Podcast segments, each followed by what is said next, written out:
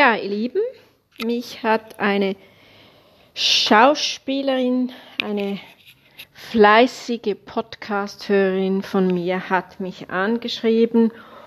Sie kommt zum Sommerkurs und zu mir und sie hat mich angeschrieben und wollte, dass ich tiefer auf den Text eingehe, noch mehr auf die Stimme, auf den Klang, das ist ja klar, deshalb kommen sie auch zu mir. Und dann hat sie etwas ganz äh, Gutes geschrieben. Sie hat dann gesagt, sie würde mit mir das Lampenfieber und die Nervosität besprechen. Also es ist eine Schauspielerin, die sehr viel auf der Bühne steht und trotzdem sagt sie, hätte sie Lampenfieber und sei nervös. Ein kleines Quäntchen an Lampenfieber ist eben gar nicht schlecht, weil das macht wach, das macht präsent. Wenn es zu viel ist, dann ist es lähmend, dann ist es, kann man zu wenig nach außen gehen, das ist natürlich schlecht. Setzt eine ein, ein Üben, Üben, Üben, Üben äh, voraus, aber ich gehe jetzt mal davon aus, dass die Menschen, die jetzt zu mir kommen, die sehr viel auf der Bühne stehen, dass die sehr gut vorbereitet sind auf ihren Text, auch diesen Schuss an Unwägbarkeit drauf haben. Das ist ja das Schwierige eigentlich an diesem Beruf, dass es eben als abrufbar sein muss, aber dass es eben spontan, äh, spontan wirkt, weil so wirkt man auch. Spontanität und Authentizität liegt eben sehr nahe. Sage ich auch Politiker, Politikerinnen, die Reden halten, das ist eigentlich eine ähnliche Arbeit, aber auf das Lampenfieber und auf die, äh, die Nervosität kann ich, kann ich gut eingehen. Da gibt es tolle Übungen zu. Den Kopf leeren, ein bisschen Herzklopfen verhilft ja das sehr gut für den Auftritt eigentlich. Man soll ein bisschen aufgeregt sein, Gespanntheit haben, Aufmerksamkeit haben, das ist höchste Konzentration.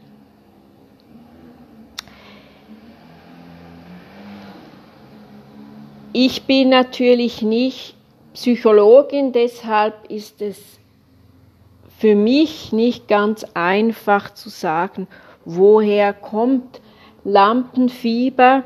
Das hat verschiedene äh, aus, also das hat verschiedene Wurzeln. Also ich habe schon mit Psychologinnen über Lampenfieber gesprochen, weil es ja ein Thema ist, eben mit den Schauspielerinnen auch mit den Politikern. Es stehen nicht alle Politiker so souverän da und sagen, es macht mir nichts.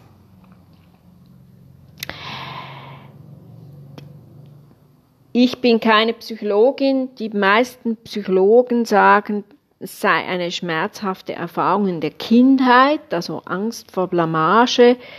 Äh, das hätte damit zu tun, weil ja, jeder sagt mal irgendetwas, was nicht ganz korrekt ist und dann je nachdem, wie halt dann die, der Klassenverband darauf reagiert, hat das dann Auswirkungen oder auch eben wie weit Lehrerinnen und Lehrer das zulassen. Das hat ja auch dann eben Auswirkungen.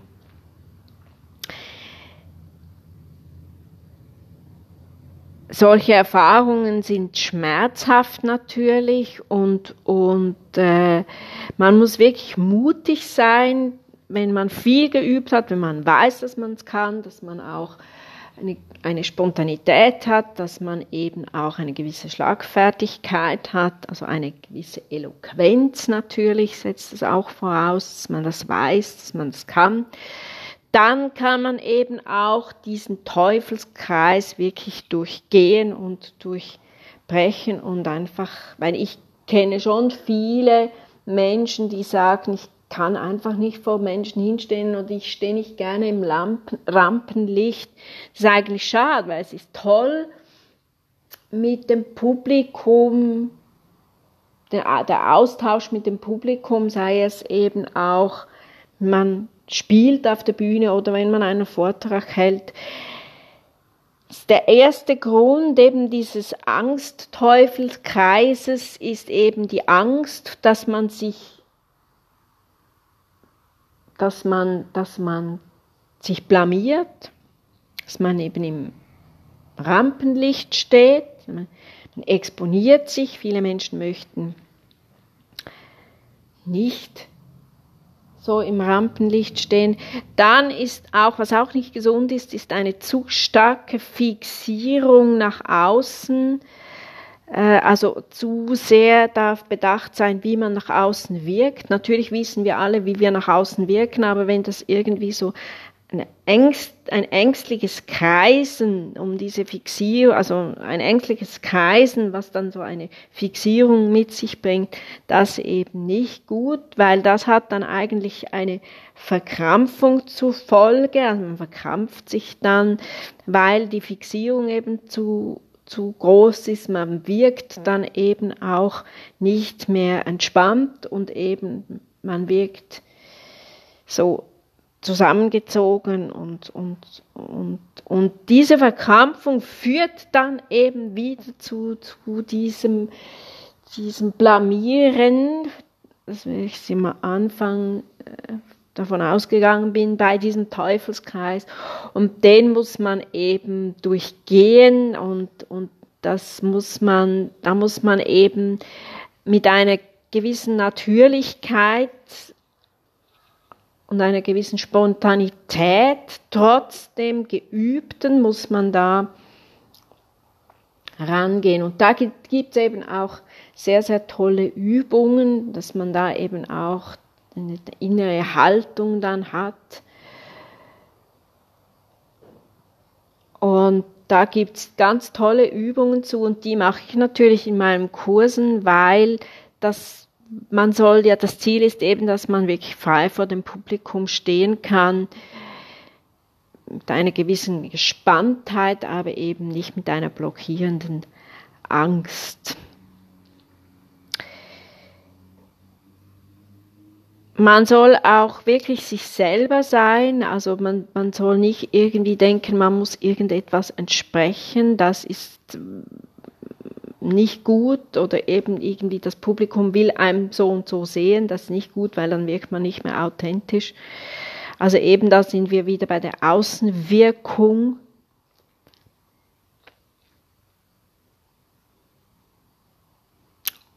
Und wenn jetzt mal irgendwie als Schauspieler einen Versprecher passiert, dann muss man auch in der Lage sein, das wirklich gut handeln zu können. Das ist natürlich dann auch mit, mit Übung ergibt sich das, weil niemand ist unfehlbar. Ein Sänger kann mal den Text vergessen, eine Schauspielerin kann den Text vergessen, aber das ist eben, damit soll man umgehen. Weil das Publikum merkt sehr schnell, wenn diese Angst zu stark da ist und so diese, diese, diese, Nervo, die, diese Nervosität widerspiegelt sich auch in den Augen und das ist eben nicht gut. Also man muss wirklich dann eben auch mit, das, das, das muss man gekonnt irgendwie handeln können. Und da gibt es eben ganz, ganz, ganz viele tolle Übungen zu.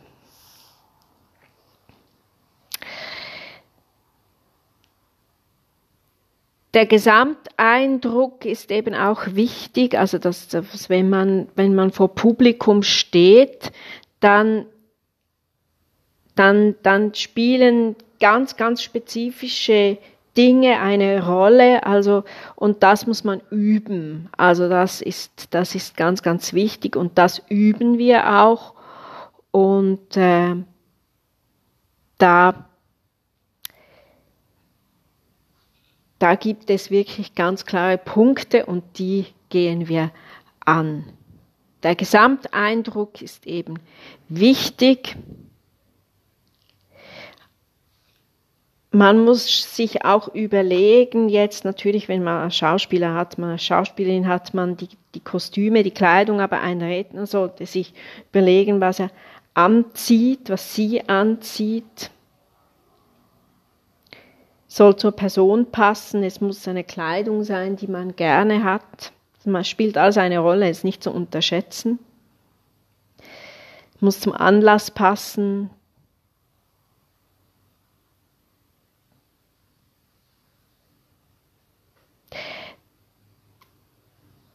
da gehe ich auch drauf ein bei meinen Kursen. Das schaue ich auch an. Also es ähm, muss wirklich so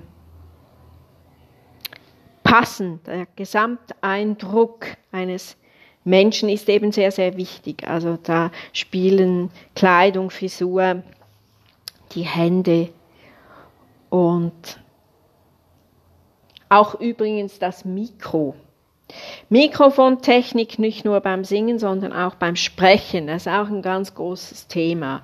Da ist, das habe ich natürlich Mikrofons, Mikrofontechnik, das wäre wieder eine separate Betrachtung. Das würde sich lohnen, das separat zu betrachten, weil das ist wirklich nicht nicht unwichtig. Ich werde jetzt dann auch mal eine Podcast-Folge machen, wo ich die verschiedensten Techniken im Gesang mal so beleuchtet. Es gibt so viele Techniken und ich bin da auch angefragt worden von einer Institution, ob ich das mal präsentieren könnte. Und das möchte ich auch mal machen hier auf meinem Podcast. Ja, ich hoffe, ich konnte mal ein bisschen etwas streifen. Natürlich meine Inhalte, die Inhalte meiner Kurse verrate ich hier natürlich nie. Und äh, wenn ihr Lust habt, wenn ihr neugierig geworden seid, dann meldet euch, liked ihn, teilt ihn. Ich habe so eine tolle Community. Einfach auch mal lieben Dank an euch, treuen Seelen. Macht großen Spaß. Ja, in dem Sinne, alles Liebe.